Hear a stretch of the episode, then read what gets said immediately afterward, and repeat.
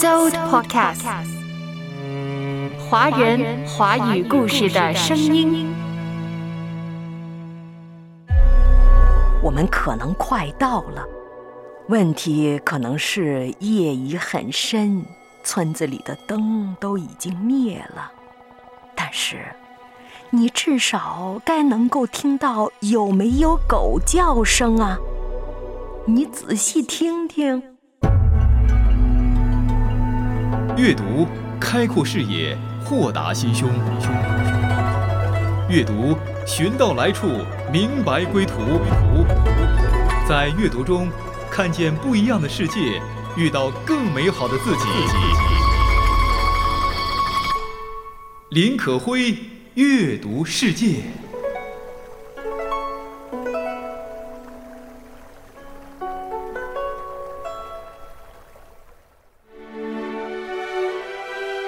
你好吗，我的朋友？我是可辉，这里是阅读世界。你有没有过这样的阅读经历呢？就是读了一位或者几位作家的作品之后，你感觉除了他们，你再也不想读其他作家的作品了。可会有这样的感受？那一九八二年诺贝尔文学奖获得者加西亚马尔克斯更有深刻的感受。他曾经说，在读了卡夫卡的《变形记》之后，我都没这么激动。这本书令我震撼。那一年余下的时间里，我再也没有办法读其他作家的作品了，因为我觉得他们都不够分量。而且，当时的马尔克斯是处于找不到有说服力又有诗意的写作方式。换句话说，他的创作陷入了困境的时候，这位作家的这部作品给予了他非常大的影响和鼓励。那让加西亚马尔克斯，也就是《百年孤独》的作者继续写作下去的这位作家和这部作品到底是什么呢？对，就是胡安·鲁尔福的《燃烧的原野》。如果没有罗尔福，就没有《百年孤独》。胡安·罗尔福是谁呢？一九一七年生于墨西哥，著名作家、摄影家，是墨西哥文学二十世纪后半叶的三驾马车之一。无论中篇小说还是短篇小说集，罗尔福都特别关注二十世纪初。墨西哥的乡村最土俗也最现实的东西，他的作品包含了绝望、欺骗、冷酷、死亡等等话题。他的作品不多，但是每一部都值得一读再读。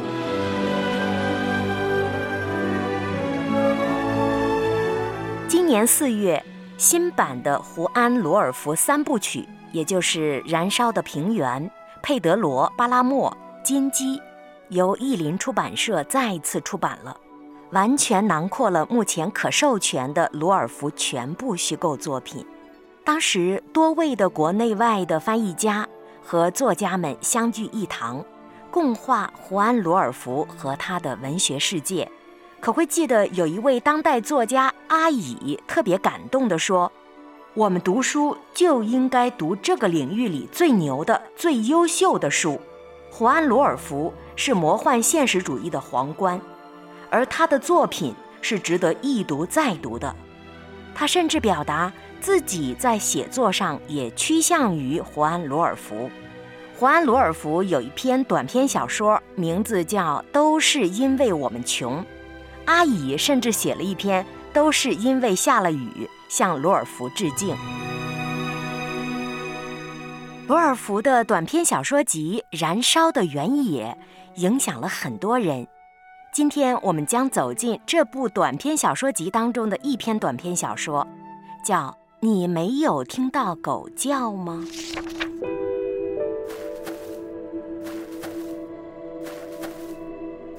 一个纳西奥，你在我背上，告诉我，你听到什么声音或者看到什么地方有灯光了吗？我什么也没看见。我们该快到这个村庄了。伊格纳笑，你的耳朵露在外面，你仔细听听有没有狗叫声。你还记得有人对我们说过，托纳亚就在山后边吗？我们从什么时候下山的？你回想一下，伊格纳肖。是的，但我还是一无所见。我累了，那让我下来吧。老父亲慢慢的朝后退着，一直退到身后的一块大石头边儿。但他没有放下背在背上的人，而是重新驮了驮。虽然他已经感到两腿发软，但还是不想坐下来，因为一坐下来，他便驮不起他儿子的身躯了。他儿子是几个小时前在别人的帮助下才驮到他背上的。你觉得怎么样了？不好。儿子的话不多，而且越来越少。有时他仿佛睡着了，有时他好像在发抖，浑身颤抖着。你痛得很厉害吗？有点痛。儿子回答说。开始时，儿子曾对他说过：“放下我吧，你就将我留在这里吧，你一个人走吧。明天或者等我稍微好一点后，我会赶上你的。”这几句话。儿子几乎说了有五十遍了，现在他连这几句话也说不出来了。月亮正迎面高悬天空，这是一轮呈红色的大月亮，照得他们满眼生辉，使他们在地上的黑影拉得更长。显得更黑。哎呀，我不知道该往哪儿走了。老父亲说。然而没有人搭理他。在背上的那个人全身都被月光照得透亮，脸色苍白，毫无血色，露出暗淡的反光。他仍在儿子的下面。驮着他，你听到我刚才说的话了吗，伊格纳西奥？我说我看不清路啊。另一个人仍然沉默着。老父亲继续赶路，高一脚低一脚地走着。他时而弯下身子，时而挺直身子，还是一步一半地走着。这简直不是什么路啊！人们对我们说，山下就是托纳亚。我们已经翻过了这座山呐，但是托纳亚怎么还是看不到呢？就连能向我们表明他就在附近的声音，也听不到啊！你在背上，伊格纳西奥，你为什么不对我说？你看到了什么呢？你让我下来吧，父亲。你不舒服吗？是的。不管怎么样，我好歹也要把你背到托纳亚。到那儿，我会找人给你治疗的。听说那儿有个大夫，我带你去找他看病。啊！我已经背了你好几个小时了，我绝对不会将你丢在这里，让人将你害死的。眼中浮沉，手中残魂，那故事斑驳荒城，笑脸天真，拨开心门，我一颗糖暖这孤身。我做的这一切，都不是为了您，我是为了您死去的母亲，因为您是他的儿子，为此我才这样做。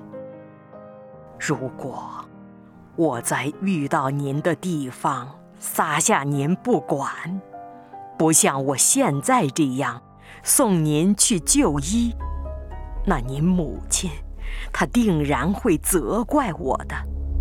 是他在给我鼓励，而不是您，因为您带给我的只有困难。痛苦和羞辱啊！老父亲一面说话，一面出汗，但夜风将他的汗吹干了。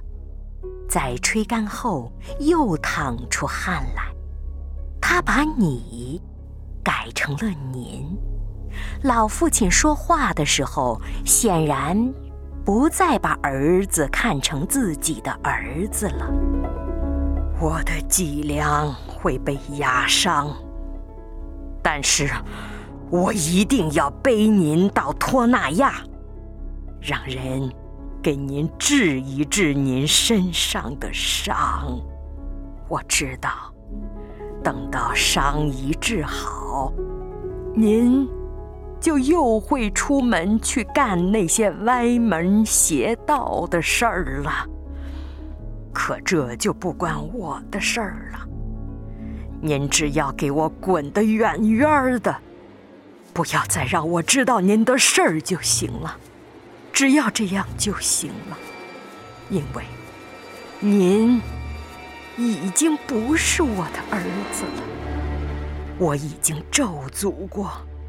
您从我身上继承的血液，属于从我那儿继承去的那部分血液，我咒诅过了。我说，让我给他的那部分血液，在肾脏里腐烂发霉吧。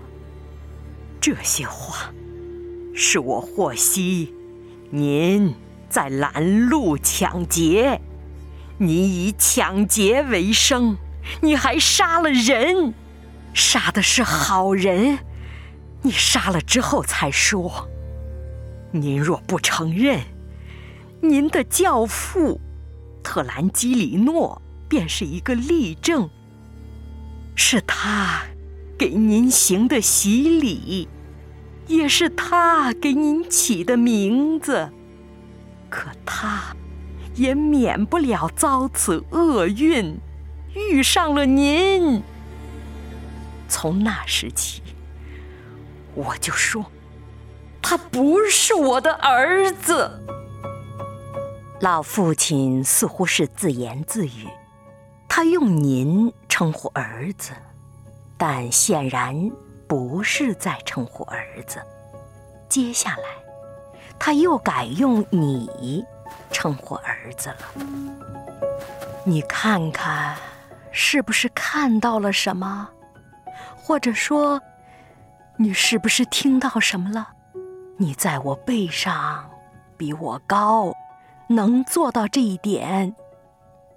我不行了，我觉得我耳朵聋了，我什么也没看到。你还不如我啊，一个纳西奥。我口渴，你忍一下吧。我们可能快到了。问题可能是夜已很深，村子里的灯都已经灭了。但是，你至少该能够听到有没有狗叫声啊？你仔细听听。给我点水喝吧。这里没有水喝，只有石头。你忍一忍吧。即使有水，我也不会让你下来喝水。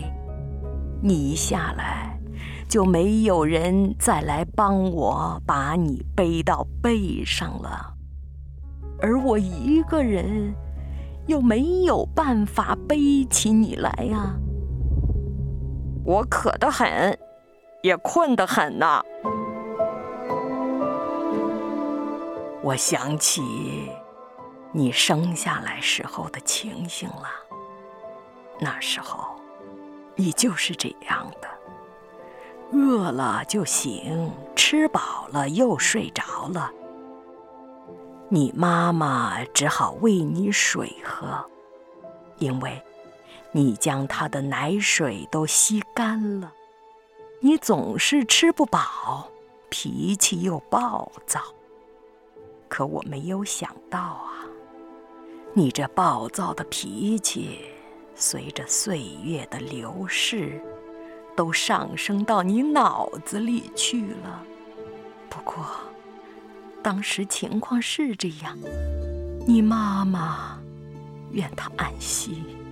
你妈妈希望你健壮的成长，她以为你长大后一定会使她有所依靠的。她只生了你一个。她在生第二个孩子时死了，即使他这时还活着，你也会把他气死的。老人感到被他背着的这个人，两只膝盖不像刚才那样夹紧了，两只脚往下垂着，在左右摇摆着。他觉得被他背着的人的脑袋在晃动，像是在流泪。你哭了，伊格纳西奥，是我对您母亲的回忆使您哭的吧？是吗？可是，您却从来没为他做过好事儿啊！我们的好心得不到好报啊！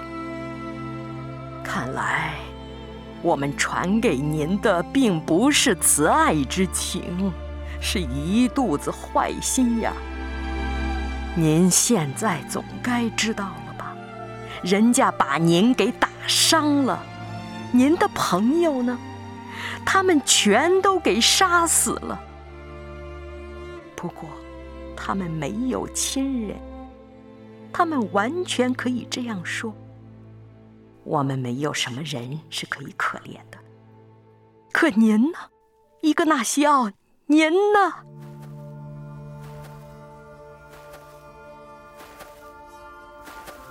村庄已在眼前，月光下，他见到屋顶在闪闪发亮。在最后几步路里，他感到他的腰弯得很厉害。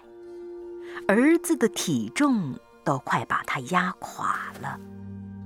当他走到村庄第一座房子时，他斜靠在路边的栏杆上，无力地放下儿子，浑身上下的骨头架子也好像都要散开了。老父亲费劲儿地分开儿子一直抱在他脖子上的手指。当他感到如释重负的时候，他听见到处都是狗叫声。你刚才没有听到狗叫吗？你连这点希望也不想给我。雨不停落。下来，花怎么都不开。尽管我细心灌溉，你说不爱就不爱，我一个人欣赏悲哀，爱只剩下无奈。我一直不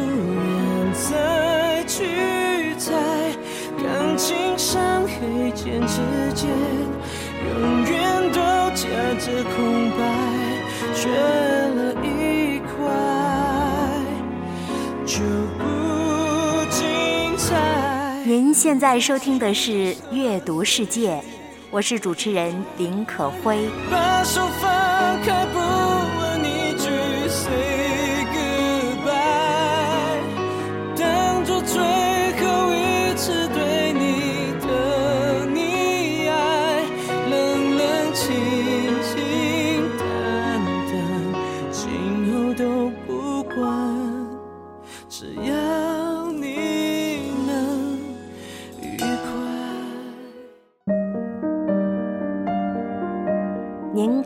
到的是胡安·罗尔福的短篇小说集《燃烧的原野》当中的一个短篇小说。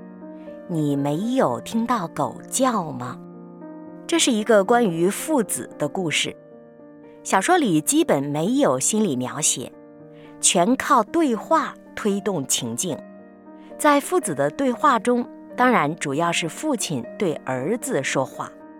在这样的对话当中，作家交代了儿子在一次抢劫中被打伤了，父亲艰难地背着他往托纳亚求医。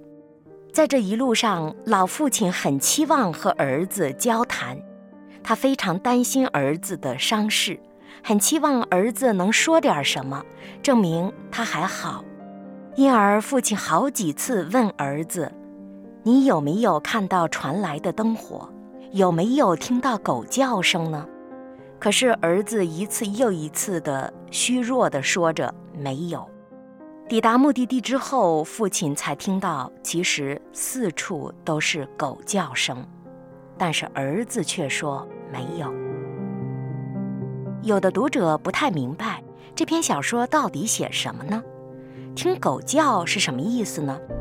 有一次，罗尔福在接受访谈时特别提到，在以前晚上十一点左右，村子里就没有灯火了，人在漆黑中不知道往哪里走，只有在外面或者家中，借着狗吠声才可以找到人，知道他住在哪儿。我走过许多平原，当我听不见狗吠声，我就知道我迷路了。在罗尔福的介绍下，我们知道了，原来在这篇小说当中不时出现的狗吠声是一个重要元素，它代表着没有迷路，代表着人物的头脑还是清醒的。狗吠声是一种指示，所以父亲一次又一次地问着儿子有没有听到狗叫声，是想确定自己有没有迷路，同时也特别的确定。儿子的伤势到底如何？此刻他是不是生命垂危，已经到了头脑不清的地步？父亲对儿子是不离不弃的，他竭尽全力地背着沉重的儿子去求医，他期待的是儿子能活下来。这也许是一位挚爱儿子的父亲能为儿子做的最后一件事了。为什么这么说呢？小说当中通过对话交代了儿子一次又一次的抢劫，这一次他杀了人，也被打伤了，甚至有可能死亡。事实上，读到结尾，通过作家的暗示，我们知道儿子真的死去了。为什么儿子一次又一次的抢劫，而父亲？一次又一次不离不弃的爱，为什么没有让他悔改？小说没有写，也可能是贫苦的命运所致，也可能是儿子的个性叛逆。罗尔福没有直接的交代这一点，但是读者不会忽视，作家非常巧妙地把父亲的一大段话当中的人称改变了。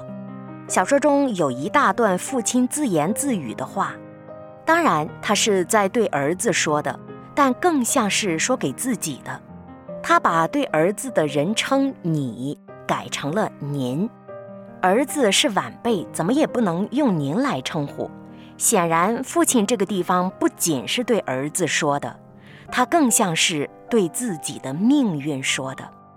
当父亲竭尽全力的不离不弃的爱着儿子，期待儿子能悔改，期待儿子能平安的时候，儿子仍然抢劫杀人，父亲无力了，流着自己血液的儿子是自己无法对抗的命运。这让可辉想起圣经当中路加福音十五章的浪子的故事。耶稣借着这个浪子的故事，特别说到，浪子最终醒悟过来，他悔改了，回到了父亲的面前，向父亲说：“我得罪了天，又得罪了你，我不配做你的儿子，让我当一个故宫吧。”但是莲子的父亲早就动了慈心，他马上原谅了儿子。甚至为了这个儿子的死而复活、失而又得，快乐不已。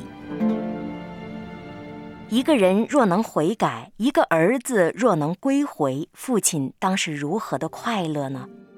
很不幸，小说当中的这位父亲没有经历儿子失而复得，最终儿子带着杀了人、抢了劫的结局离开了人世。作家不做评价，更不做评判。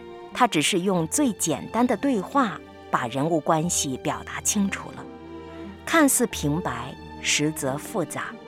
狗叫声四起，儿子无声逝去，留给竭尽全力、不离不弃的父亲的，只有惊心动魄的黑暗和荒凉。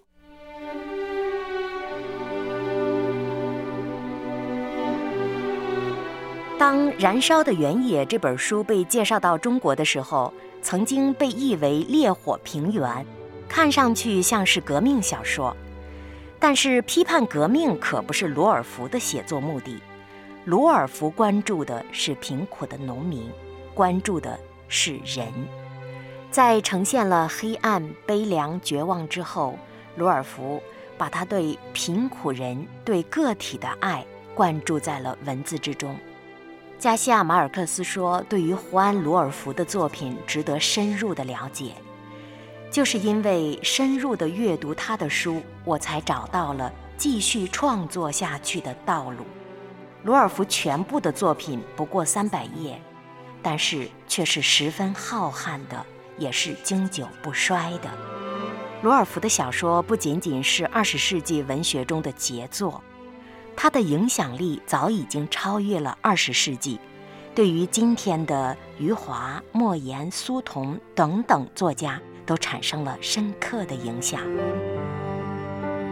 天赋你的眼光和心思所到之处，让我的眼光和心思跟随你。天赋啊，在你的眼泪所汇聚之处，愿我的眼泪也在那里凝聚。今天把罗尔福的作品推荐给你，短篇小说集《燃烧的平原》。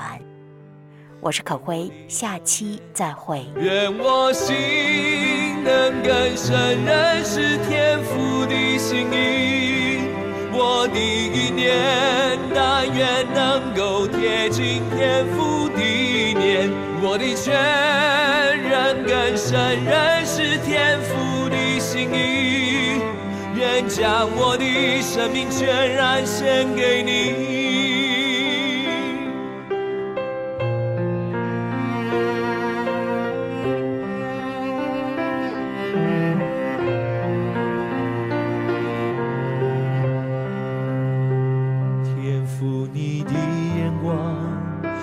心思所到之处，让我的眼光和心思。